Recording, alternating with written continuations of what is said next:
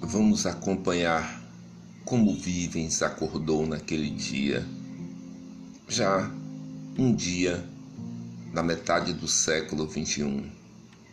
Um dia onde houve sol e ela pôde ir à praia com seus companheiros da comuna. Vamos saber um pouco sobre o que era a memória biônica, como as pessoas estavam organizadas depois desse momento que vivemos.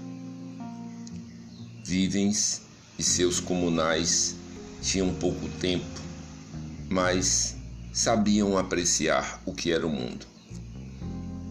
Então, espero vocês todos para ouvir em 12 minutos o meu mais novo podcast.